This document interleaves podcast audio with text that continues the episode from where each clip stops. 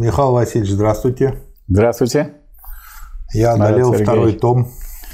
Ну, я думаю, что вы начинаете вырываться вперед. Уже не так много людей, вот, которые, во-первых, приняли решение бы изучать полное собрание сочинений Ленина, потому что для того, чтобы какое-то вот большое дело сделать, надо, между прочим, э, принять решение для себя. Причем такое решение, которое вы будете выполнять, потому что если вы такой решительный человек, что вы, значит, решаете, а потом не выполняете, то эти люди решительными не считаются. Считаются те люди, которые то, что они решили, то они и доводят до конца. Это во-первых. Во-вторых, это в войне э, приятно слышать, что вы не бросили на первом томе, а, сказать, поняли, что вы получаете удовольствие – и знание, и понимание того, что вот так можно гораздо быстрее изучить марксизм, потому что ленинизм – это сегодняшний марксизм. И третье, значит, чтение подряд означает, что вы двигаетесь, так сказать, за ходом мыслей, за ходом истории, за ходом событий, и все вот эти стороны одного и того же явления исторического, они сплетены. И сплетены, и вот в другом варианте или другим способом этого изучения достичь нельзя, потому что тот человек, который должен был бы все это объединить и рассказать, он мог бы быть менее талантливым, менее глубоким, менее знающим, а тут вы имеете дело с гениальным человеком, ну, если вы стоите на плечах гигантов, то понятно, что вы видите дальше. Далеко. Вот поэтому Ленин говорил, что вот э, мы э, считаем, что надо, чтобы нас поменьше почитали и побольше читали. Вот это приятно, что да. вы так сказать, продолжаете эту традицию, вот, о которой Ленин отзывался очень хорошо, а я против Ленина тут пойти не могу. Как назовем этот том?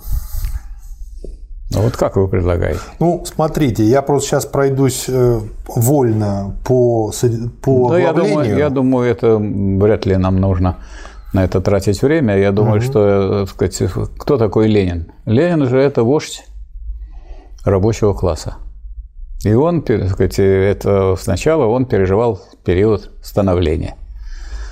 Этот период становления его, как вождя рабочего класса, связан с изучением становления рабочего движения угу. в России. И я думаю, что вы если вы не увидели каких еще таких прямых указаний и моментов в первом томе, то уж во втором томе вы уж наверняка увидели, и достаточно сказать, э, сказать о том, что вы сказали еще не в эфире, о том, что там есть программа социал-демократической рабочей партии, проект там есть программы. проект программы, да, там есть брошюра или, вернее, специальные заметки по поводу так называемого закона о штрафах. То есть Ленин вот тут обратился к рабочему движению, и не только обратился в смысле советов, как действовать самим рабочим, но и с пониманием того, что для того, чтобы рабочий класс не просто боролся, против штрафов, да, а победил, да. нужна партия, а у партии должна быть программа. А программа не рождается за один год. Если вот, вот этот второй том, это какие годы?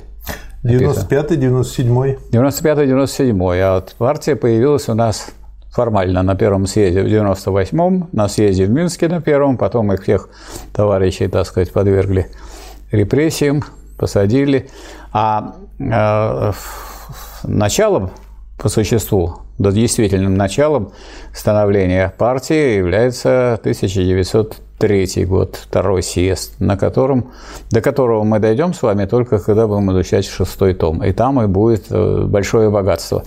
Но это становление рабочего движения. Я думаю, что вот так надо и назвать том второй – становление рабочего движения России. Да, и тем более очень хорошо сочетается с диалектикой. Те, кто изучают диалектику, как раз увидят как пример воплощения и использования да. диалектики. Согласен. Что меня здесь, опять же, гаечным ключом било по башке? Так же, как и при чтении первого тома. Я думаю, вы уже э, после изучения первого тома, тома можете о себе говорить более уважительно, уже по голове, а не по башке. Хорошо, по голове. Тем более она у меня прочная, никакой ключ ее просто так не возьмет. То есть э, настолько все просто, понятно, изложено и описано, э, что я просто не могу в принципе понять, как люди, прочтя вот это все, ну хотя бы отрывочно. Потому что они хотят получить ошибки. истину через то, что их бьют по голове. А вы как раз внутрь головы запустили ленинизм, правильно? Я правильно понимаю? Поэтому это не, еще раз не подходит под то, что вас бьет по голове. А Хорошо. вас, так сказать, изнутри меняет ваше, так сказать, настроение, понимание и так далее причем меняет не против вас, а то, сказать, то, что у вас было в качестве там наметок, соображений. Ну, все люди у нас грамотные, умные, у них это есть, они это замечают, нет системы. А чтобы получить систему, нужно вот системное такое движение. И вот это системное движение у вас началось, если вы, значит, выдержите это, все движение вместе с теми, кто смотрит и кто последует да, этому да. примеру, потому что у нас есть товарищи, их не так мало, которые прочитали полное собрание сочинений, все они очень активно действуют и очень большой пользой применяют свои это учение. Я думаю, даже если э, есть люди, которые как бы, ну, пасуют перед цифрой 55 томов или 45 томов, или еще что-то их э, пугает, у нас здесь в описании есть ссылка на книгу, которая называется «Главное в ленинизме», которую они могут скачать совершенно спокойно, бесплатно в формате PDF и прочесть хотя бы ее, потому что ее можно воспринимать как очень-очень-очень краткий такой синапсис и конспект э, всех вот этих 55 томов. То есть хотя бы это, чтобы прочесть, уже будет целостное какое-то понимание, и они дальше от этого маленького воробушка целого пойдут дальше. А для тех, кто, кто э, любит лежать на диване и слушать, э, что говорят, вот, есть аудиокнига «Главное в ленинизме», так что да. также можно ее скачать и слушать. И для тех, у кого есть монотонная работа, в ходе которой он может, не отвлекаясь ни на что, так сказать, э, выполнять эту монотонную работу и одновременно слушать. Да. Вот, так да. что это хорошее. Ну и я бы еще и другое сказал, что вы, с одной стороны, вы как бы говорите о таком большом пути, а с другой стороны, э, мы понимаем, что самый большой путь начинается с первого шага, а у вас уже второй. Да, да и я думаю, благодаря капиталистическим технологиям скоро появится э, не только вот аудиоверсия, а еще и каша под названием «Главное в ленизме», который человек ест и вот так постепенно усваивает это тоже. То есть обучающие технологии, они же развиваются. Я думаю, что вряд ли кто-то будет заботиться о создании такой каши. Ну, может быть. Нам надо позаботиться что, о том, чтобы у нас не каша в головах была, а система. Да. А, и тогда давайте, я предлагаю начать с главного, как раз с проекта программы э, Социал-демократической партии России. Сейчас я ее открою на 87-й странице. Что меня больше всего удивило, поразило и, в общем, Сейчас, когда читаешь нашу Конституцию, она вроде бы короткая, но там довольно много все-таки страниц. А когда даже не Конституцию читаешь, а какой-нибудь указ какого-нибудь мэра, какого-нибудь Забрюхинска, ну, там всегда тоже, ну, минимум страниц 10 получается. И все они абсолютно бессодержательные. Здесь же программа поместилась на две, на два листика, на четыре страницы. И при этом, что мне очень понравилось... Проект программы. Да, проект программы. Она построена не просто системно и целостно, вот, а она построена по схеме «есть идеи», из этих идей вытекают задачи, а из задач практические требования. Собственно говоря, что делать? То есть любой вменяемый человек, который умеет складывать буковки в слова, и думает на русском языке, он, прочтя вот эти четыре страницы, уже снимет кучу вопросов. Что делать, чего не делать, почему это делать. И дальше каждый абзац, каждый пункт выливается, выходит из предыдущего, выводится, как это принято. Это, кстати, вот тоже для меня хорошая иллюстрация применения диалектики материалистической. А, и, в общем, все стройно течет, как вот ручеек перетекает в речку и потом впадает в море море, потом в океан. И каждый пункт пронумерован, и дальше на примерно 20 страницах дается расшифровка каждого пункта для желающих узнать подробно. Вот просто здорово. То есть я в истории пока для себя вспоминаю только один пример.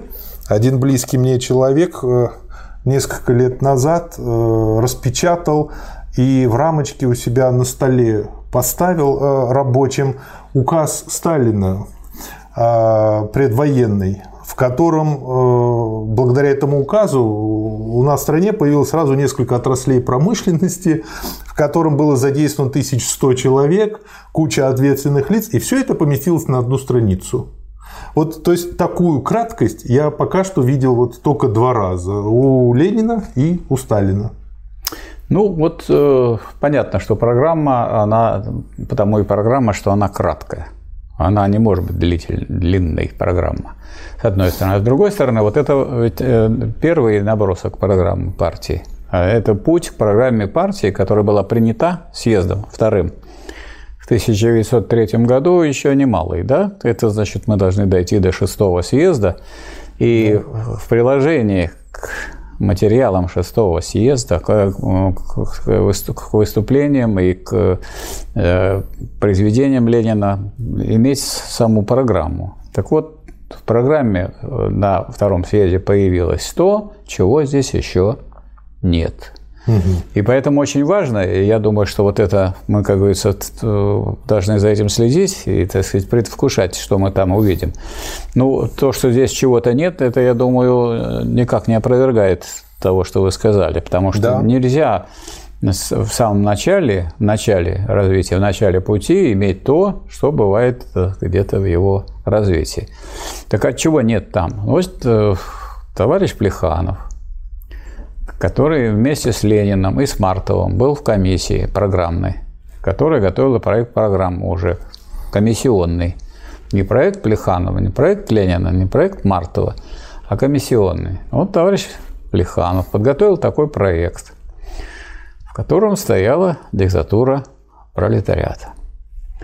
А Мартов никакого проекта не подготовил, что очень тоже характерно. То есть человек хочет быть руководителем партии, выступать на съезде, выступать с речами, говорить, писать всякие вещи да. о нашей революции и так далее. Но он, так сказать, в этом смысле бесплоден в политическом и творческом смысле. А Ленин тоже написал проект. И вот, значит, э, поэтому основная работа шла совместно Ленина и Плеханова. Причем Ленин представил свой проект, Плеханов тоже прочитал. И они спорили, что добавить, что вставить. И вот Ленин увидел в проекте Плеханова тезис о диктатуре пролетариата. Ну и это, а это еще зачем, говорит, хватит нам и руководящей роли рабочего класса. Ну, Плеханов, как вы понимаете, человек серьезный, большой ученый, он взял и это вычеркнул. Тем более ни у кого нигде не было, никогда еще, ни в одной партии – и в, больше и в российской не будет, ничего страшного. Проходим мы, можно сказать, по, под стандарт. А Ленин, поскольку он тут выступил, но он начал смотреть, читать, изучать. Потом встречается снова комиссии. И Ленин говорит, так э, а что это? Здесь же у вас был вот про диктатуру Петрета пункт. Так Плехан говорит, так я его вычеркнул. Не, ну вот Маркс в критике Городской программы, Энгельс э, в критике, э, э, тоже в критическом замечании на программу германской социал-демократии написал, что должно, надо поставить тезис о диктатуре Петрята. Это самое важное. Вот. Но Плеханов, как человек, который и ставил в свое время, он, так сказать, спокойно к этому отнесся, он давайте обратно поставим. И поставили обратно.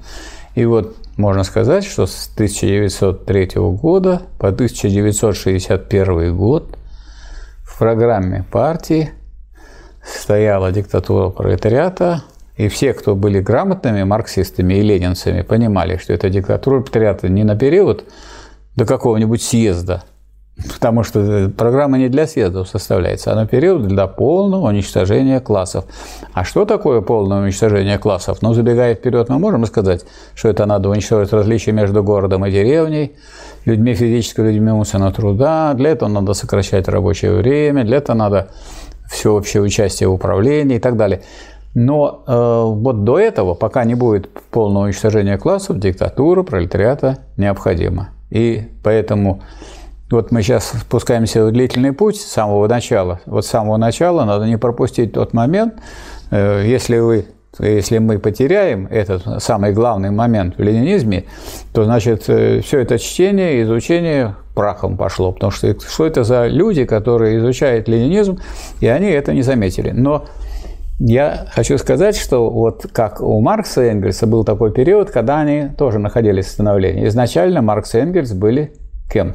Младогегельянцами. Идеалистами. Идеалистами.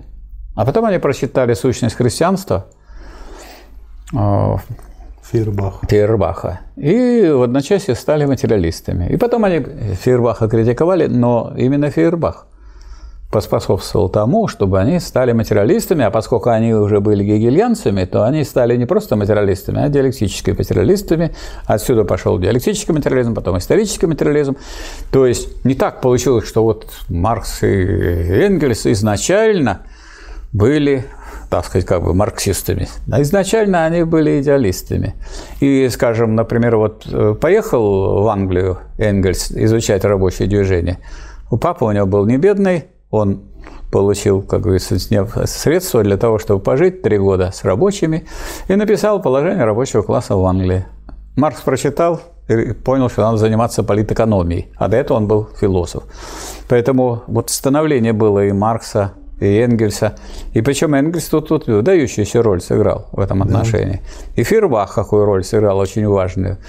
А у Ленина вот Плеханов тут сыграл очень важную роль. Плеханов поставил, Ленин сначала стал возражать, но есть люди, которые просто откидывают, а есть люди, думающие, как Ленин, который не просто стал возражать Плеханову. Вроде Плеханов согласился, а Ленин думает, ну если Плеханов поставил, он же основатель русского марксизма. Откуда он это взял? И он начал смотреть Энгельс, критика Эрфуртской программы, Марс, критика Готской программы. Он почитал и понял, что никак нельзя выпускать программу э, без диктатуры пролетариата. И диктатура пролетариата там был, стояла. И никто против этого тезиса о диктатуре пролетариата на втором съезде не уступал, а на первом съезде и не было ее. Так что если вы даже никого не арестовали, и приняли бы какую-то программу, то вполне возможно программа была бы такая, которую надо было бы переделывать. То есть, понятно, надо понимать, что все, то, что находится в становлении, представляет собой единство, бытия и ничто. Так и здесь.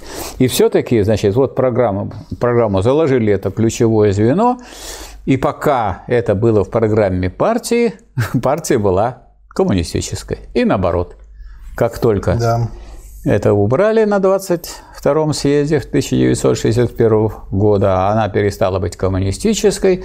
А не бывает так, что вот вы будете перестанете быть коммунистической, кто, как, какая будет партия? Ну, буржуазная задача будет переход в свою противоположность. И строй переходит в противоположность. И вместо социализма мы имеем сейчас капитализм, имеем ситуацию, когда кое-что надо повторить. В том числе надо изучить основы ленинизма. А основы ленинизма надо изучать, как вы считаете, если это ленинизм, так надо по Ленину изучать или по какому-нибудь дурацкому учебнику?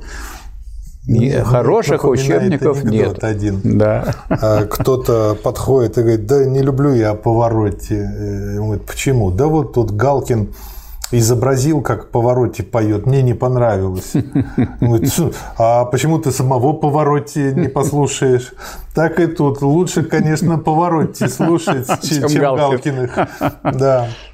Да. Согласен. Так что вот это очень тоже важно, что вот вы сейчас читаете, и вы видите, как этот процесс вот становления идет. И э, поэтому, ну и легче себя чувствует всякий, кто изучает ленинизм, что и Ленину это не сразу удалось, тоже и вам люди, не сразу, тоже, тоже люди э, все. Ошибаться. Поэтому не обожествлять надо, а просто надо уважать э, труд и сказать, большую гигантскую работу, которую они проделали. А нам упростили это до такой степени, что сиди, читай и становись марксистом, так сказать, можно сказать, без особенно больших да. таких э, трудов. Мне, кстати, вот этот пример с партией, я пришел в голову такой образ. Есть олимпийские чемпионы, спортсмены, которые на пике формы имеют идеальное тело, идеальную фигуру, могут получать уникальные результаты э, в спорте. Потом, когда они выходят на спортивную пенсию, будучи еще людьми достаточно молодыми, перестают тренироваться, как бы меняют вот свою программу своей партии, питаются как все, и в конечном счете они даже получаются по здоровью хуже, чем у простых людей, то да. есть падают еще ниже. Да, и бегуны это... толстеют. Да, там, да, так что да, потом когда... ходить толком не могут с одышкой. И вот у нас произошло по сути то же самое. Наш атлет, он таким макаром одреблел. Поэтому получается, что если ты уж начал что-то делать, надо это и продолжать делать. Да, по-моему, здорово. То есть вы не бросите это дело, я правильно понял? Потом меня ждет Иосиф Виссарионович. А нет, потом вас ждет э, э, казнь, как, э, как товарищ партизан, как говорит, и пусть покарает меня, если я этого не сделаю, суровая рука товарищей. Ну, ну тогда не покарает, потому что сделаем. Ну вот от испуга, можно сказать. Да. А тут э, есть еще появилось как бы такие фамилии, ну вот э, в этих томах, как Дурново, победоносцев, они, я думаю, знакомы многим, кто интересуется историей того времени, и они в основном э, Дурново известен по записке Дурново Николаю II о том, что происходит в России уже предреволюционное время. И, в общем-то, записка производит такое условно положительное впечатление. А тут по тому, что они в основном делали, эти персонажи, видно, что они по большому счету э, пытались всеми силами сохранить феодализм в нашей стране. А по программе, по проекту программы партии было показано Лениным, что сейчас нужно сосредоточить усилия на то, чтобы помочь развиваться капитализму, потому что в данный момент это прогрессивный строй, и нужно бороться с проявлениями феодализма.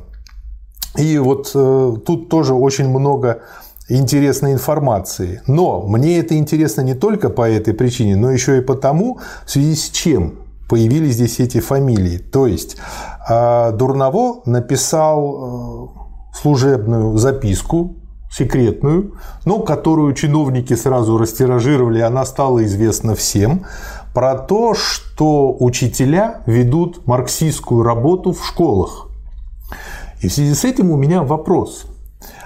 Имеет ли смысл сейчас начать с того, что людям, взрослым, у которых есть дети, которые учатся в обычных школах, сделать кружки в школах бесплатные для учеников, для тех, кто хочет.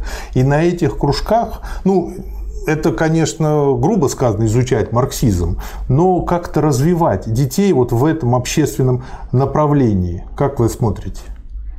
Я смотрю так, что э, нынешние учащиеся находятся в очень сильной, так сказать, струе буржуазной пропаганды, которая идет не от родителей и даже не от школы.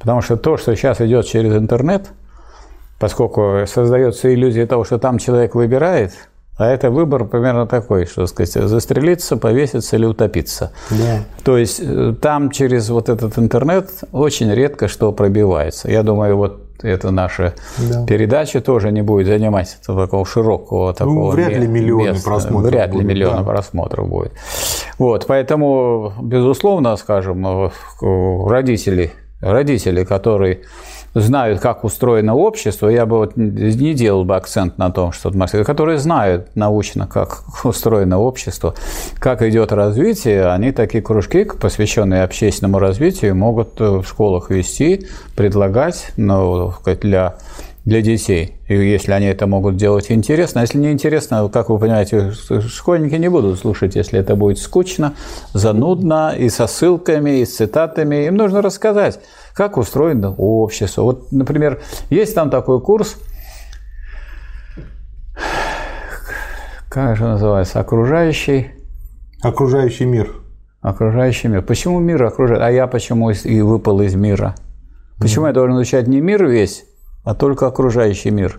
Угу. Странное такое название. Я вот никак не могу сказать, я и так пытался его Это оправдать. Как раз отсутствие и целостного мышления. Нет целостного мышления. Как, почему только окружающий? Почему сам человек выпал из мира, и он только он в окружении, этот человек, его мир окружает, он должен изучать, куда он попал. Да, а он, он что, не часть. Уже а он не, да, он не часть мира, что ли? Почему нельзя сказать современный мир? Почему да. окружающий? Почему мы в окружении? С какой стати мы в окружении? Поэтому он не окружающий мир, а мир. А мир человек должен изучать, какой он есть. И мир имеет много разных, так сказать, э, сторон, и ипостасей, и плоскостей и так далее. Можно и это изучать, может то. Вот э, в рамках этого курса окружающий мир нужно делать кружок, как э, сказать, современный мир. А в современном мире можно говорить о том, как устроено общество, на что делится сказать, общество, на какие группы социальные, какие у кого интересы, что такое вообще интересы, как, что такое, как люди борются за эти интересы, как происходит осознание, как мысль связана с, с бытием, с, с природой, с обществом и так далее, с производством и так далее. То есть люди, которые могли бы преподавать или там вот вести кружки э, о современном обществе, очень полезную бы сделали работу. Я думаю, да, что только и не надо их думаю, называть мар- марсельскими кружками. Меня пригласят, сказать, расскажите про то, как устроен мир. И я буду рассказывать, как устроен мир. Почему я должен обязательно где-то вот все время говорить марксизм или ленизм? Это десятое дело. Из каких книг да. вы это дело извлекли? Да. Мы же ведь изучаем Ленина не потому, что он Ленин, а потому, что он великий ученый. Мы изучаем вот историю по Ленину не потому, что именно по Ленину, а потому что вот это и такой истории, которая была бы не просто книжка историка, а книжка историка, который является еще и политэкономом, еще и философом, но вы знаете, еще он еще отлично закончил Санкт-Петербургский государственный университет экстерном юристом.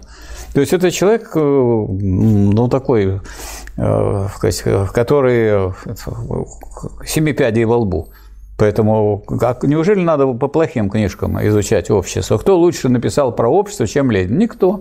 Поэтому я думаю, что это вот и для тех людей, которые будут вести такие кружки, и для э, детей очень интересно, и детям это можно рассказывать, и нужно. Родители должны рассказывать детям, э, бабушки, дедушки должны рассказывать внукам, а они интересуются им можно объяснить. У нас вот внучка все время спрашивает у, у моей жены, а вот а вы за капитализм или за коммунизм? Постоянно. Ну и вот она и своих там. То есть у нас тут есть одни за социализм, другие за коммунизм. Вот э, моя, так сказать, э, другая внучка, когда она была школьницей, она меня водила к своей школе и показывала, вот там на школе э, значит, показанные фигуры красноармейцев, написано знамена, и там написано «Вся власть советом» вот, так сказать, рабочие, крестьяне там нарисованы и так далее. То есть люди-то этими вещами интересуются, все равно люди это изучать или так или иначе э, показывать будут, а людям надо исторические кружки давать. Как развивалась? Как вот мы говорим, современная Россия. А как она может быть современная, если я не знаю, как она к этому пришла? Поэтому, а как это могут люди понять? Разве есть у нас хорошие учебники такие? Есть. Я хотел сказать, что нет, а есть. Вот, например, учебники под редакцией Филиппова замечательные для 11 класса. Я просто поражен был. Угу. У меня дома этот прямо лежит учебник. Хороший, хороший, отличные учебники есть. А их много. Есть хорошие, есть плохие. А кого будут рекомендовать, это, как вы понимаете, зависит от того, какие чиновники сидят и где. Ну, так же, как и вообще, и в ВУЗе тоже. Можно этого изучать, можно другого изучать. У нас никаких запретов нету. Я давно преподаю вот в университете, и я никаких запретов, скажем, на изучение э, марксизма нет. Или мы подписываем договора, например, что вы имеете, мы имеем право пропагандировать, но не от имени университета. Свою точку зрения, пожалуйста, да, высказывайте. Да. Вот, так что это, это норма. И я думаю, что не надо так вот превращать и учителей, и родителей в людей, которым что-то запрещено не запрещено. Раскрытие глаз на устройство общества не только не запрещено, это совершенно необходимо, потому что если человек не поймет, не понимает, как оно устроено, он будет попадать в ловушки, когда он э, кончит школу, и у него будет, будут страдания, потому что он думал, что все только о нем и думают, а потом выясняется, что никому он не нужен, что да. он безработный. Но это не значит, что он, так сказать, не должен тут бороться. Значит, если ты хочешь в условиях безработицы существовать, выжить, значит, должен быть не на последних ролях в изучении наук. Ты должен учиться на отлично, а не просто на... Ну, так бы было у нас общество всеобщего презрения. Ну, кто-то на пятерке, на четверке, на тройке. А ты, сказать, никуда не попадешь, будешь либо получать маленькую зарплату, либо будешь безработный и умрешь с голоду. Вот так обстоит у нас дело в современном обществе. Так что ваше предложение принято. Спасибо. Меня вообще всегда удивляло, почему люди так всего боятся. То есть меня удивляло, почему боялись в советское время чего-то, чего боялись в 90-е годы, Когда чего боятся сейчас. Человек говорит, я боюсь что? Я говорю, трус. Угу. Он прекращает это рассказывать. ну, ну, понятное дело. Хорошо, а вот я вот 27 э, миллионов, которые погибли в войну, они не боялись? Они просто преодолевали свой страх. Да, потому что, во-первых, чего бояться. Это, во-первых. Во-вторых, вам тоже есть чего бояться, всем есть чего бояться, все могут бояться того, что умрут, потому что еще ни один человек как писал Шутов, из этой жизни не вышел живым. Поэтому, ну, начинайте бояться. Но ну, это же понятно, почему. Потому что интересы вида выше интересов индивида. Человечество бесконечно э, и вечно. А каждый человек, если хочет себя обессмертить, он должен не бояться, а должен развивать что-то человеческое в какой-то, в любой области, в любой какой-то области. Если он продвинет человечество, значит, он станет бесконечным и вечным. А кто, что он ел при этом, картошку или яичницу, или как? Вот найдите, чем питался Ленин. Не найдете. Да. Не найдете. Почему? Потому что это, в общем, мало кого интересует. А вот что он сделал, что написал, это же вклад в что? В человеческую культуру. А культура, что такое? Это то, что добыто человечеством в области материальном и духовном. Да. То, что сделано. И почему вот я еще хочу обратить внимание, обратил внимание по поводу идей со школьными кружками, потому что если это не сделаем мы, вменяемые, нормальные люди. А у меня есть опыт преподавания. Меня приглашали в одну школу, тоже как э, знакомого родителей одних из учеников. Они к своему классу позвали. И я им э, прочел 5 или 6 лекций под названием «Голые обезьяны» по книжке одного ученого про человека, потому что человек это единственный голый примат, все остальные приматы волосатые, смехом. Вот. И э, это были пятый, шестой класс, и действительно сложно в том, что нужно говорить интересно, чтобы им было интересно. И в этом есть сложность. Но они все воспринимают, воспринимают очень здорово, это очень интересно всем, все получили удовольствие. Я тоже большое удовлетворение и никаких проблем ни с директором школы, ни со школы, ни с кем, ничего такого не было. То есть не вижу проблемы. Но почему это должны делать мы, нормальные люди? Потому что иначе за это возьмутся в нашем правительстве.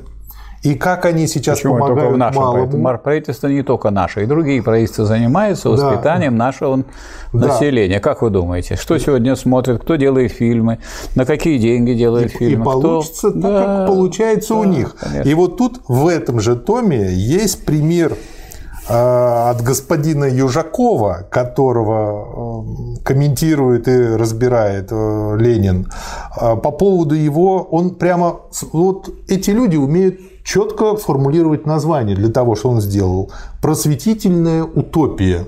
То есть уже однозначно понятно, что человек писал то, чего не будет, но при этом он расписал все очень подробно. И э, его идея состояла в том, чтобы на тот момент в той России пятую часть населения загнать в школы, и при этом еще кучу народу вокруг школы организовать, чтобы они сами себя кормили, чтобы бюджет ничего не тратил, и, так сказать, трудовое в кавычках воспитание, а на самом деле, как показывает Ленин, это просто скинуть все образование на самоокупаемость и не платить кучи людей. Так это очень денег. актуальная идея. Вот. Зачем вы это сказали? Сейчас вот возьмутся Поэтому люди. Дмитрий говорят, Анатольевич в Москве придумает сейчас, что-нибудь. Сейчас придумают, да, как, да, как взять да. на вооружение. Поэтому если мы не придумаем, то придумают за нас. Поэтому беритесь, товарищи, за воспитание своих детей сами. Это всегда как бы чревато полезными результатами. Дальше. Следующий пункт. Очень интересно, э, как э, язык поменялся с того времени, потому что Ленин дописал на языке, который был тогда наиболее распространен, и многие слова немножко подкорректировались. И я вот вижу, что вот э, как вы объясняли в диалектике, что сложный, почему? Потому что сложенный, и вот из у простого, него... Из простого. Да, и вот у него очень много, и э, часто здесь я 5-6 раз встретил слово «сложенный», в смысле сложного. То есть, э, это именно сам язык в себе хранит, и это как бы, ну, не пустые слова, что вот диалектика, она базируется на языке.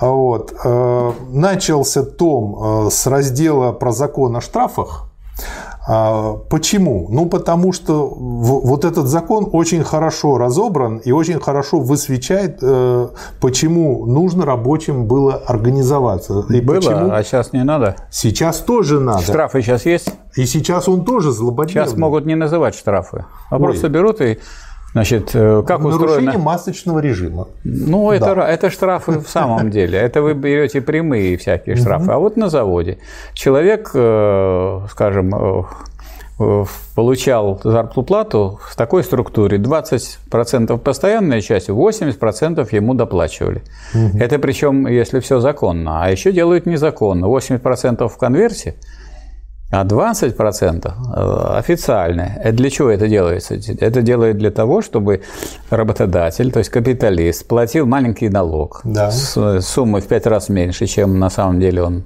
платит. И тем самым он втягивает в это нарушение закона, в уголовщину, он втягивает в это своих рабочих. Они потом, когда вдруг он делает штраф, он не объявляет, что штрафы, он, значит, делает так, он берет и платит не 80%, а может 40%, может 20, может 10, может 5. Это полный произвол. Если это в конверте, вы откроете конверт и увидите. А больше нигде вы это не увидите. Нет никаких ведомостей, нет никаких фиксаций. То есть так, чтобы не видела налоговая инспекция. А вы, если пойдете в налоговую инспекцию, то ведь вы соучастник же этого преступления. Вы же получали в конверте но да. вы еще не знаете, что это неучтенные деньги, что это учтенные. То есть вы участвовали в сокрытии. Тоже получим. Значит, тоже, значит, вы будете нести ответственность. И это очень широко распространено. При том, что говорят, вот как здорово, Мишустин организовал все это. Но он организовал э, контроль за тем, что является явным. А за этим контроль Затем, чтобы вот не было этих в конвертах, ничего еще не организовано.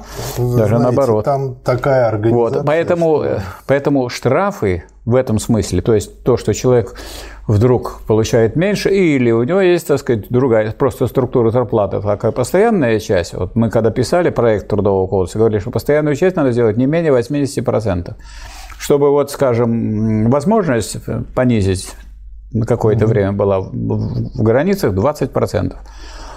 А если это 80%, но человек просто находится в ужасных условиях, то есть его можно бросить в нищету, как только он не выполнил что-нибудь, какое-то да. распоряжение хозяина, которое является незаконным или неправильным, вредным, нарушает условия труда, ухудшает жизнь и так далее, и так далее или технику безопасности. Поэтому этот вот э, материал, он и сейчас актуален. Да, а, да. И э, мало того, разбор этого материала, если его прочтешь, этот закон, он сначала его цитирует, то кажется, что там вроде бы все справедливо. А потом Ленин его по полочкам разбирает, разбирает. раскладывает и объясняет, что ну да, э, сказано, что работодатель как бы не может делать чего-то. Там такого Но слова точно нет, работодатель. Это хитрое слово, оно появилось только тогда, когда появился этот новый трудовой кодекс. Угу. До этого было очень просто написано администрация предприятия и работники. Угу. А что значит работодатель? Вот представьте, я водитель автобуса. Кто дает работу? Ну, я по-современному просто выразился. Нет, и я по-современному. Работодатель. Кто дает работу?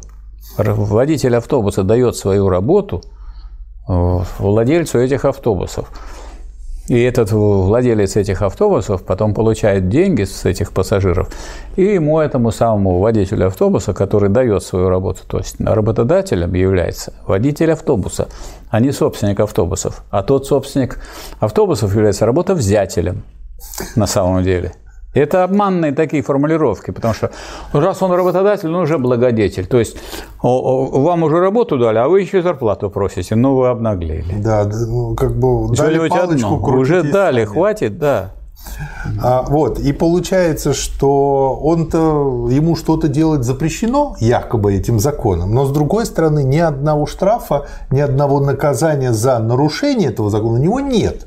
И поэтому получается очень Поэтому получается ситуация. Трудовой кодекс России. В да. Трудовом кодексе России не указано, какое наказание за нарушение какой статьи. Никакого. Хотя мне, например, известно как человеку, который этим занимался, что, скажем, за невыплату зарплаты есть уголовная ответственность. Угу. И есть э, штрафы по всяким разным моментам, но разыскать их можно, если вы откроете кодекс об административных правонарушениях, найдете там те нарушения, которые связаны с трудовыми отношениями, и там будете смеяться. Потому что у вас могут э, такие крупные нарушения караются там пятью тысячами рублей. А делается это через суд. А в суде, так сказать, работодатель да. пошлет своего юриста, а вы будете тратить время, и вы будете тратить деньги, и вы будете ходить, и вы будете потом во второй инстанции пытаться вопрос решить и так далее, и ничего не получите. Но, тем не менее, какая-то ответственность есть. В самом трудовом кодексе ничего нет. Человек об этом, но если он не знает вот того, о чем я сказал, он думает, что никакой ответственности за это нет. А есть. Да. И э, он это так разбирает подробно и хорошо, что можно, я бы это назвал по-студенчески методичкой, э, как нужно мыслить э, вот в Но таких не будем случаях. забывать, что Ленин-то ведь задавал экзамены по юриспруденции, да, по юридическому да, факультету, да. и стал юристом и помощником присяжного поверенного. Так что это тот человек, который прекрасно разбирался в юридических вопросах. И я вот при этом вспомнил, собственно говоря, вот то, что ваши наработки и методички, и курсы по созданию профсоюза на предприятии. И получается, что ситуация опять та же самая, опять 25. И опять ну, а нужно как, просто если брать. Нас, если нас вернули назад в капитализм, это то, что было историей, стало современностью. Да. Логично? Да. Логично. Вот если это было, так сказать, какое-то имело историческое значение произведение Ленина, теперь это имеет не только историческое, а насущное значение для современного рабочего класса, потому что он э, совершает тоже свои первые шаги в организации классовой борьбы за свои интересы. Да. Э, помимо вот, вот этого всего, тут еще в этом томе собрано много всего, что э, объединено под названием «экономический романтизм». Про теорию Адама Смита, Сисмонди или Сисмонди, как Сисмонди. правильно? Сисмонди, э, Рикардо. И разбираются их ошибки – и почему именно эти ошибки, почему именно так, э, вот в чем плюс для меня был всего этого? Не в том, что вот они эти ошибки совершали, и они разобраны, а в том, что а, эти ошибки совершит человек, который не погружен достаточно в эту тему, и они ему как бы он их не воспринимает как ошибки. Он а чтобы он был это... погружен в эту да, тему, логически. надо прочитать «Капитал» Карла Маркса. Да. Поэтому а Ленин, как человек, прочитавший, показывает, что как э, знание «Капитала» Маркса, а Ленин, конечно, да. э, прочитал все три тома «Капитала», помогает ему разбираться вот в э, критике предшествующих учений, потому что тот же самый Адам Смит, Рикардо, а это же люди, которые внесли большой вклад в развитие экономической науки. Да. А Маркс прошел дальше. И он показывает это очень сжато, и получается, поскольку тут как бы много его работы, и поэтому много повторов и пересечений, что уже прочтя даже вот этот том, второй, ну, я думаю, по сути дела, основные какие-то положения капитала уже откладываются в голове. И получается, что после Ленина капитал Маркса он просто пройдет как художественная литература. Он пройдет так, что вы в нем будете не застревать на этих, э, на ключевых моментах, а отмечать для себя, что вот о чем говорил Ленин, вот оно, вот то, что вы нашли у Маркса. Потому что всегда приятно найти потом первоисточник, а да. можно было бы это пропустить. То есть, если вы читаете после сначала вот Ленина, а потом Капитал Маркса, да. то точно вы это не пропустите. Да. Вы на это обратите внимание. Некоторые люди пропускают. И э, как бы это еще и важно с точки зрения психологии обучения, потому что мы всегда ориентируемся на ошибки свои и чужие. Они у нас как якорь в нашей психике цепляются. И поэтому, если я вижу, что вот такие великие ученые сделали, не додумали, а совершили эти ошибки, и указано почему и объяснено, у меня это уже откладывается в голове. Дальше я потом это учту. Есть, например, такие моменты, которые незаметны. Например, вот э, Маркс и Энгельс говорят многократно о мелкой буржуазии, о мелкобуржуазности, о мелкобуржуазном подходе. Об этом говорит и э, Ленин во многих местах. Я хочу вам доложить, дорогие товарищи, как прочитавшие собрание сочинений полное Ленина, что вы ни в одном экономическом произведении Ленина не найдете определения мелкого буржуа. С другой стороны, во многих произведениях, которые вы не пропустите, раз вы идете, так сказать, угу. бреднем, так сказать, не пропуская ни одной статьи, вы увидите, что во многих политических работах Ленин прямо определяет, что мелкий буржуа – это мелкий хозяйчик, работающий на рынок. То есть он обладает двумя свойствами. Он, во-первых, собственник средств производства, но таких средств производства, которые не позволяют эксплуатировать других. Ну, у вас есть грабли, у вас есть топор, у вас есть пила. Это все средства производства и такие небольшие. Вот. У вас есть саха и так далее. С одной стороны. А с другой стороны, он трудится сам. Угу. Сам. Да. Но он не был бы мелким буржуа, если бы он трудился сам и не выносил свои продукты на рынок. То есть он производит товары. Если он производит товары, он мелкий буржуа. А если он трудится сам своими средствами производства и никуда ничего не выносит, а вырастил огурчики, сам и съел, помидорчики да. вырастил, сам и съел. Никуда он, если он и куда-то и ходит, за солью и за подсолнечным маслом, и все. А больше ему ничего не надо. И вот в этом случае он уже не мелкий буржуа, а кто? А он тогда патриархальный работник. Это угу. патриархальный уклад, когда вот есть люди, которые Никак нельзя их назвать мелкими буржуа. Ни в каком смысле они не являются мелкими буржуа. И поэтому, когда вот Ленин потом перебирает уже, когда вот после революции, когда начал был НЭП, перебирает уклады, какие были у нас э, в России, и получается, что есть уклад патриархальный, есть уклад мелкобуржуазный, есть уклад капиталистический, есть госкапитализм, то есть вроде как все государственное, а действует как, да. как у нас сейчас в госсекторе. Ну, Нет, не Газпром. Госкапитализм – это все вместе взятые. Угу. Вся госсобственность, все предприятия госсобственности, а они там плавают как бы в рыночном море, потому что нет единого плана, а мог бы план быть на единую монополию. И, наконец, этот самый коммунистический уклад. Угу. Коммунистический уклад. Социалистическим укладом Ленин его не называет, тоже интересно. Угу. Вот все эти уклады перечисляет. Вот. Но это вот вопросы, которые, к которым подходишь и на которые приходится обращать внимание. Потому что когда человек читает Ленина, то у него возникают вопросы, а потом он у Ленина дальше находит и ответы на эти вопросы. Потому что, ну, как сказать, как вот это вот держать в голове? Разные люди по-разному. Я, например, вот, когда меня спрашивают, у вас что, память хорошая? Я бы не сказал. У меня память, ну, логическая, нормальная память. Я могу запомнить, если я знаю, как это выводилось, я могу запомнить. А если просто запомнить, ну как это все вот невозможно запомнить. Но если вы идете и постоянно с этим сталкиваетесь, и постоянно эти категории находятся в действии, в обращении, с помощью них все доказывается, обосновывается, вот тогда вы осваиваете там и политэкономию, и философию, и, э, так сказать, э, научный социализм, и историю в ее марксистском изложении. Кстати, термин «научный социализм» тут я первый раз заметил на 450 странице. Он да. появился. То есть не научный коммунизм, а научный социализм. Да. Именно. А у Генгельса есть же развитие социализма от утопии к науке работа. И, как говорится, эта работа Энгельса не прошла тут даром. Вот он поэтому и говорит, что есть всякий утопический социализм, а есть научный социализм. И сразу резко отделяет его от э, всяких других работ. У нас вот товарищи в Красном университете, у них был вопрос, назовите социалистические учения. Они перечисляют те социалистические учения, которые Маркс и Энгельс описали в коммунистическом манифесте, но они там описали другие социализмы, утопические, а научный социализм – это вот как раз социализм Маркса и Энгельса. Э, что еще я вот себе пометил, что вот на один этот том э, приведены э, в конце каждого тома, ну, во-первых, списки первоисточников, списки ссылок, там вот указатель имен, работ, которые он упоминает, 28 страниц. Только указатель источников, 22 страницы.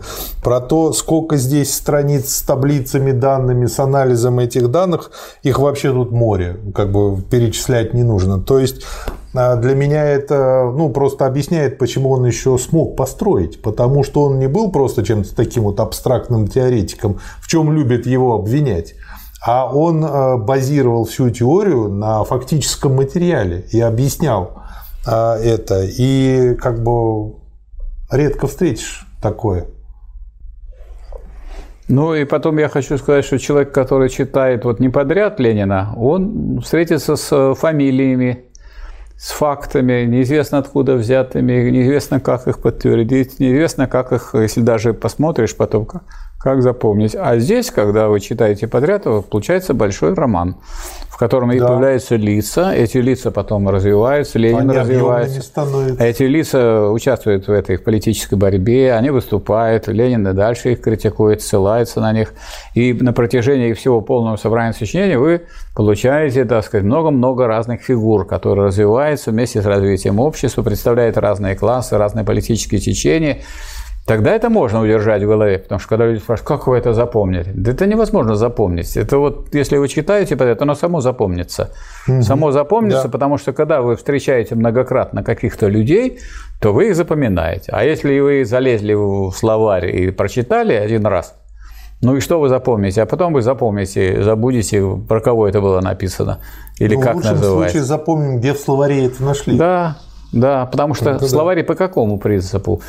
По принципу алфавитному. А, Б, В. То есть надо, если вот надо разобрать все ваши, ваши кости, то надо взять по этому по алфавитному признаку и все назвать, но для этого надо человека так превратить в скелет, а скелет раздергать, и тогда можно а будет знаете, только расположить. Кто первые сосчитали, сколько костей в человеческом организме? Не знаю. Монахи, иезуиты. Они взяли ведьму, сварили ее, варили до тех пор, пока не выварили все, потом процедили, так э, остались косточки и сосчитали то ли 265, то ли еще сколько-то вот значимых костей в человеческом, э, женском, ведьмином организме. То есть вы хотите сказать, что не вот кто не будет читать полное собрание сочинений, его ждет такая страшная судьба? Ну, рано или поздно тогда иезуиты возьмут власть опять и будут варить, кипятить, сжигать и да. вешать. Они это умеют и, прекрасно. И так у нас многое, как говорится, похоже на то, что варят. Да, да. И тут уже ближе как бы к концу есть работа Левицкого вот, э, по поводу э, того, что нужно сделать для того, чтобы помочь э, крестьянам стать хорошими, крепкими крестьянами. То есть, почему я на это обращаю внимание? Но это один в один помощь малому бизнесу нашего правительства. Вот. И, соответственно, что они предлагают? Первое. Дешевый и доступный кредит который они могут сделать, и что для этого нужно сделать? Выдать сберегательные книжки. То есть не, не выдать кредит, а выдать сберегательные книжки. Тут как бы дальше очень эмоционально и смачно Ленин это все критикует и обсуждает. Второе. Беспомощность положения крестьянской семьи в случае смерти ее. Потому что умирает глава семьи, и Криндец, э, как бы, вот э, одни из моих э, предков по маминой линии прошли через это. Это, правда, было связано с Первой мировой войной, когда главу семьи взяли, а там были в основном девушки, все да. из 10 детей 9 девчонок, один мальчик, который неизвестно, что потом с ним произошло. И все, семья пошла по миру. 2014 году, хотя была очень такой зажиточной, мелкобуржуазной, как бы сейчас сказали. И вот, а что они предлагают сделать? Догадайтесь, сделать страхование. Вот. А работники страховых обществ будут иметь хорошие деньги. Да. А для того, чтобы они имели еще лучше, нужно сделать госкомпанию по страхованию. Это третий пункт. Четвертый пункт. А, организация отдельного специального общества для содействия земледельческим и другим артелям. То есть нужно Понятно. сделать какую-то госструктуру, на которую выделить бюджет, чтобы она собирала конференции и с утра до вечера трендила. И чтобы эти люди, тему. которые там сидят, получали бы зарплату. Надежную. Да. Это и... их страхует от э, безработицы. Михаил Васильевич, как вы думаете, какой пятый заключающий пункт программы помощи вот э, таким, значит, испытывающим проблемам э, жителям села? Не запомнил издание журнала, а, это посвященное этой теме. То есть выделить деньги на журнал, хороший, да. Журнал, страхование, а, куча болтологий, как бы и дешевый кредит. Э, хотя как они его дадут, тоже совсем э, непонятно. Вот пять таких. Тот кредит, который они дадут, называется дешевым. Да. Потому что у нас, скажем, наш э, Центробанк дает сейчас 5%, эти 5% получить не, под 5%, да, кому? Только коммерческим банкам. Ни физические лица, ни юридические лица этот кредит получить не могут. Поэтому те добавляют 7, 7 плюс 5 это 12, и говорят, вот дешевый кредит. Никто не берет. Почему? Ну, если у нас норма прибыли 10%, самая большая, то если я возьму кредит под 12% в итоге, а сказать, получу 10%, то это последняя моя операция я перестал быть капиталистом. Михаил Васильевич, вы оптимист 12%. Мне полгода назад предлагали под 69%. Один очень большой государственный банк. И вы отказались. Да. А вот на днях пришла смс 13,9%. Ну. Они все время мне что-то такое предлагают, чуть да. ли прям даром. А вот, вот обратите внимание, сейчас говорят, вот коронавирус, тут трудно, и прочее. Ну и как вот в Соединенных Штатах Америки, это наш, так сказать, э, противник, можно сказать, стратегический, да, или партнер, когда говорят да. партнер, имеется в виду, когда выходят боксеры на, на ринг, говорят, вот партнеры. Да? Так вот, э, да, там же партнеры. практически до нуля довели эту самую сейчас ставку, чтобы сейчас поддержать экономику. А у нас что? 5%. То 5% означает запретительный уровень. Запретительный в том смысле, что при таком проценте невозможно взять кредит никому. Ну, ну, кроме тех, кто занимается, скажем, э, играми, наркотиками и чем-то еще. Да, кто идет эффективный бизнес и является да. эффективным менеджером. А, кстати, еще одну вещь я заметил, что в советское время было очень много анекдотов, а сейчас эти анекдоты реализуются. И я нахожу в работах Ленина сейчас многие фразы, которые, с моей точки зрения, были так скажем, творчески переосмыслены нашей интеллигенцией, в том числе и киношной, и э, пошли в народ. Но изначально они э, как бы были ленинскими. Ну, например, спасение пролетариата – дело рук самого пролетариата. Да. Где мы увидели это? В одном из кинофильмов «Спасение утопающих. Дело рук самих утопающих» и в одной из книг. А, или Э, ну, в общем, сейчас забыл, не могу вспомнить. Много таких фраз. И, а, нужно любить не себя в искусстве, а искусство в себе. Ленин говорил о Троцком. Нужно любить не себя в революции, как любил Троцкий, а революцию в себе. То есть получается, что очень Он не в себя, пласт... революцию надо любить, да, да. А, не, а не себя в революции. Да, вот. Очень мощный пласт высказываний мы знаем в перепевках Галкиных, вот, и которые использованы потом были, опять же, против этого учения. Как это не жалко.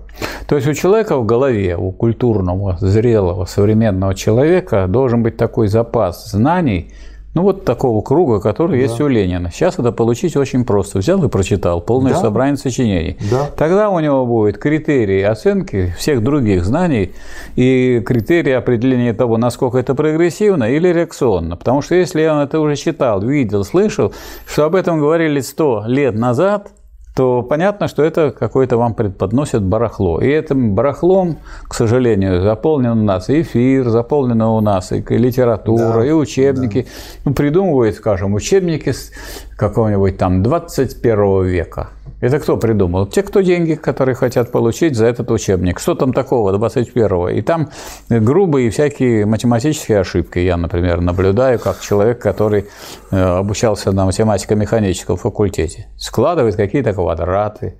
Вместо того, чтобы научить складывать цифры, а простые числа, складывает черти какие-то фигуры и прочее. В Бауманке, где я учился, особой любовью пользовался один из первых выпусков учебника по сопротивлению материалов 36 и 38 годов, первое и второе издание. И их было очень много закуплено в библиотеку вот такой толщины. Смотришь на него, становится страшно.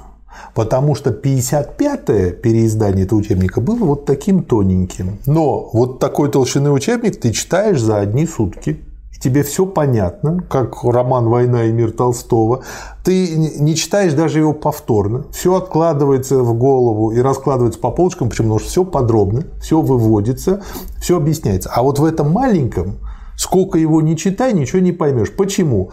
Потому что они писали так, очевидно, здоровая формула, без всякого вывода. И, естественно, вот ты смотришь на эту формулу, тебе совсем не очевидно. Ну, вот меня тоже, меня нередко спрашивают сейчас, письма такие шлют, Михаил Васильевич, там вопросы задают официально, когда я выступаю, в том числе через э, средства массовой информации. А вот по каким учебникам э, изучать философию? По каким учебникам изучать политэкономию? Ни по каким. Да. Ни по каким. Да. Потому что вот единственный способ, если есть первоисточники, есть работы Маркса, есть работы Энгельса, есть работы Ленина. Если вы хотите изучать философию, читайте науку логики и Ленина. Если вы хотите читать политэкономию изучать, читайте Маркса и Ленина. Если вы хотите изучать научный социализм, читайте Ленина. Читайте гениальных людей. И если вы стоите на плечах титанов, то вы видите далеко. А если вы стоите на плечах пигмеев, то вы, так сказать, видите не дальше своего носа. Добавок, там не просто вы недалеко видите, вы обязательно получите грубые философские, экономические, политические ошибки и не разберетесь.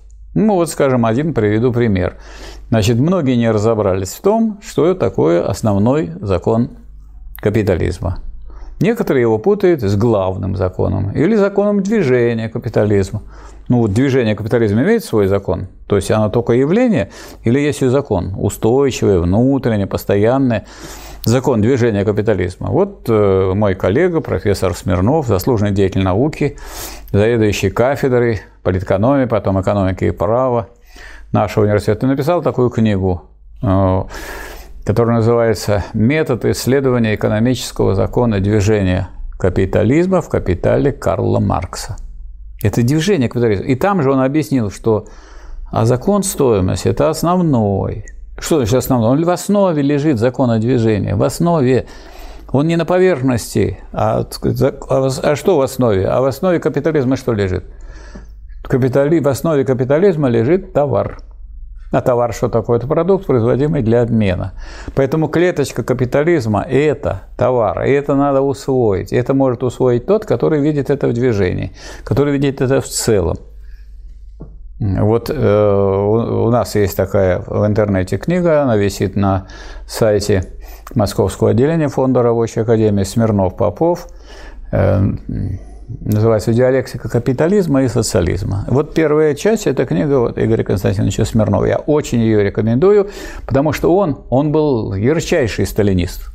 Такой, у которого дома можно было найти фарфорового Сталина. И однажды, как к нему пришел человек, и я там присутствовал, который Сталина вот не только не уважал, вообще сказать, приходил в бешенство, когда его видел. Вот он схватил это вот Сталина фарфоровый, как ударит его опал. Но это же было в сталинское время. Тогда делали такие предметы, что они от этого не разрушались. Он отлетел, и немножко маленькая такая выбоинка была на полу. И это Игорь Пол пострадал. Да, Игорь Константинович поставил его спокойно. Вот он, будучи таким ярким сталинистом, он показал, что точка зрения, скажем, Сталина по вопросу о законе стоимости неправильная. Он говорит, что закон э, прибавочной стоимости – основной закон капитализма. А Смирнов показывает, И обращает внимание, что и у Маркса так, что это у Энгельса также, что основной закон капитализма – это закон стоимости, а вот закон движения – это закон прибавочной стоимости. И надо это различать. Если человек не различает, он знает только одно и перепутывает главное и основное. У вас вы сидите на чем? На голове или на другом? Ну, на другом. и на голове. Вот. Нет, Может. ходят, нет, ходят на голове, а сидят обычно не на голове. Так вот, если человек не, перепутает голову и то, на чем он сидит, то он правильных результатов не получит. Основной закон – это то, что вот с чего начинается все, что лежит в основе. А наверху уже видите закон движения капитализма во всем его развитии, во всем его богатстве. Ну вот и в этом можно разбираться. Если вы э, изучаете что-то изменяющееся, целое. Если вы это целое разбили на куски, перервали, выхватываете, вот все учебники, они как раз этим свойством обладают, а тем более словари. Ну, так словарь. Тут какое устройство, скажем, вот этого произведения, я имею в виду полное собрание сочинений, а вот показано в развитии истории и одновременно развитие самого Ленина, и в том числе его научное развитие, в том числе его политическое развитие, в том числе развитие рабочего движения, в том числе развитие партии. То есть вы видите всю картину движения ну, на протяжении сотни лет – вот это можно научиться. А если из, этого, из этой картины отдельные мазки выхватывать, у вас будет каша. И никакой самый гениальный человек, если будет это изучать, ничего это не воспримет, и ничего не запомнит, и не изучит. Поэтому, ну, я бы даже так сказал, что я, например, человек э, слабый, поэтому я беру гениальные произведения. А кто такой сильный, что он может учиться по всяким бредовым учебникам, тот пусть берет всякую белиберду и читает ее. Поэтому не тратьте время, дорогие товарищи, читайте Ленина, и вы сэкономите массу времени. Да. И э, я хочу сказать, что у меня одно время, когда я начинал э, вести занятия в университете марксизма-ленинизма Ленинградского горкома партии, я удивлялся, как некоторые товарищи их спрашивают, они отвечают на все вопросы. Когда я прочитал Ленина, я, я понял, потому что эти вопросы не выходят за рамки того, что разобрано, разжевано и 10 десятки раз повторено Ленина. Поэтому на, на основную массу вопросов вы будете легко отвечать. Потому что вопросы касаются существа нашей жизни, э, борьбы, истории и в позиции взглядов их роли, так сказать, э, в мировом процессе. Все это у Ленина есть. И в этом смысле, вот скажем, мы сейчас пошли ведь не вперед, а назад. Мы сейчас вернулись в то положение, в котором находилась Россия. Мы опять, так сказать, у нас опять строит капитализм и плохо пока строит потому что у нас э, просто растраты денег очень много, и очень много неэффективных предприятий, и элементарные вещи, так сказать, не, не изучены из области капитализма. Поэтому научиться вот из этого произведения можно, в том числе и капитализму, в том числе и тому, что должен знать, скажем, человек, который не стоит на позициях рабочего класса, а просто грамотный человек. Ты хочешь быть грамотным? Ну, как вы думаете, люди, которые хотят, скажем, бороться с э, ленинизмом, с марксизмом, они должны изучать Ленина? Конечно, они должны изучать. Если они не изучают, они плохие борцы. Вот так, а уж и люди, которые хотят что-то построить или хотят возродить социализм и хотят изменить жизнь, ну так они должны обращаться к тем, кто больше всего сделал для изменения жизни народа. Кто это такие люди? Это Маркс, Энгельс, Ленин, Сталин. Больше вы ничего не назовете. Да, поэтому читаем, читаем. и будем читать и дальше. Будем читать дальше. Спасибо за внимание.